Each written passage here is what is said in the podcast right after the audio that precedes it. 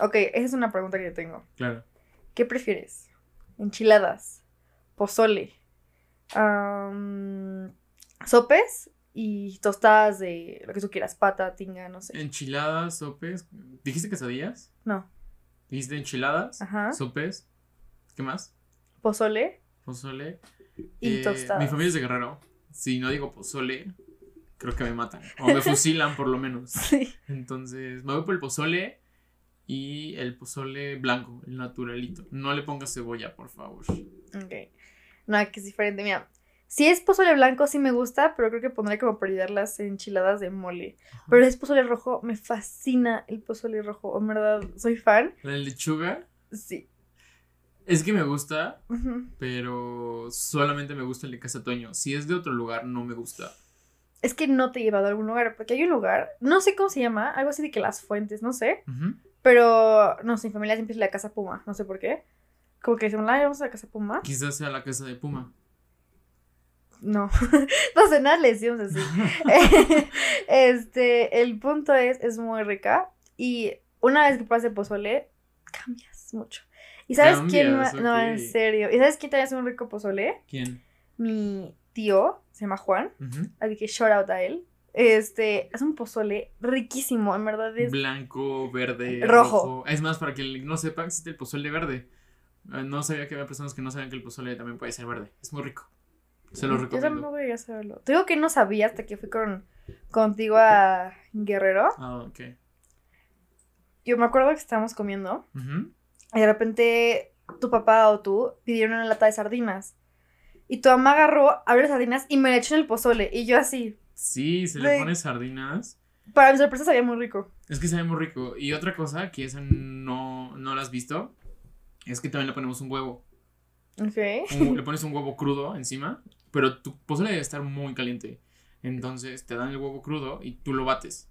Así agarras, bates el, el huevo y sale riquísimo en el pozole.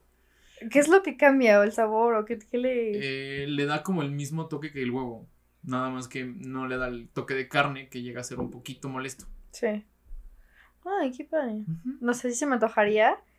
Pero en verdad, sardinas como que le dejaron ese. mm, Como ese sal, pero rico y como que la carne ahí. Le dan un toque. Dep- yo creo que depende muchísimo el pozole, porque cuando estamos en Guerrero depende muchísimo de la pozolería el si le vamos a poner huevo o le vamos a poner sardina o no le ponemos nada.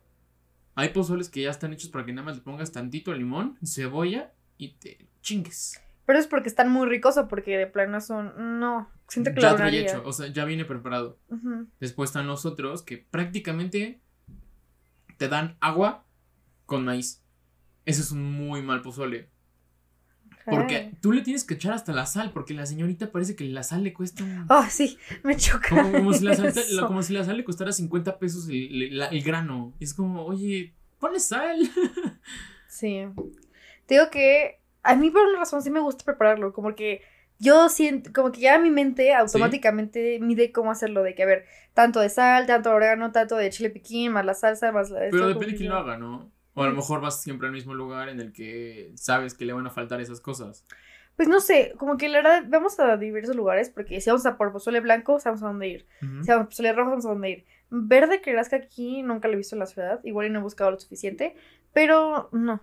Hay un restaurante que se llama Casalicha. Mmm, estuvo bueno. Tienen pozole verde. Sí. Y, pero es muy raro, porque si tú vas a poner el, pe- el- si tú pides el chico, es el mediano, si tú pides el mediano, es el grande, si tú vas a pedir el grande, es una cazuela, tamaño adulto, no, tamaño 5 adultos. Es algo así como Starbucks, ¿Por qué? porque Starbucks es lo mismo, alto, ¿cuál es el alto? El pequeño. ¿cuál es el grande? El mediano, ¿cuál es el 20? El grande, Es como de, ¿qué? es lo mismo. Sí. No, yo también contigo que íbamos a la casa Puma, siempre pasa eso también con los, con las cazuelas de pozole. Sí, Si pides el grande grande, una vez, ya sabes que como mucho, cometí esa equivocación. En verdad fue una equivocación, porque dije, ay, me dan el grande. No es broma, trajeron como una cazuela así, como que es... Y yo así de Dios mío. Y lo raro era que cuando la gente pasaba, ajá. volteaban a ver como que por inercia la cazuela. Y luego, para peor, Y mi papá estaba sentado al lado de mí. Y él pidió el mediano. Yo con el grande. Es que No, una cosa enorme. horrible No, la gente así con cara de esta niña, ¿qué le pasa? Ajá, así como de, oigan, eh, alimentan a esta niña Sí, ya sé cómo dan todo bien. Lo peor es que ahora tengo 19, pero en ese entonces yo tenía como cuánto, 15 años. Ven una niña de 15 años con una cazuela enorme y papá con el mediano todo así. Eras de- buleable, te lo Sí, hubiera dicho. sí, de- como de qué le pasa a esa. Sí, es que está muy extraño. Pero sí, luego te llevo a la casa como es muy, muy, rico. Te lo recomiendo. Y ahora sí, el tema de hoy. Eh, si ustedes nos escuchan, sabrán que tenemos un tema que queremos hablar desde hace mucho, que es la salud mental. Pues nos vamos a ir siguiendo hacerlo porque vamos hoy a hablar de teorías. No, de confesiones. De, Sí, no. ¿Por qué no me enteré de nada? De Sí. confesiones. Ajá. Y pues igual, buscando en Reddit, me encontré unas y dije, esto debe de salir en un podcast.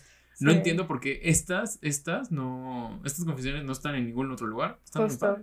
Yo estaba buscando en Quora y en Reddit y me acuerdo que te dije, oye, si hablamos de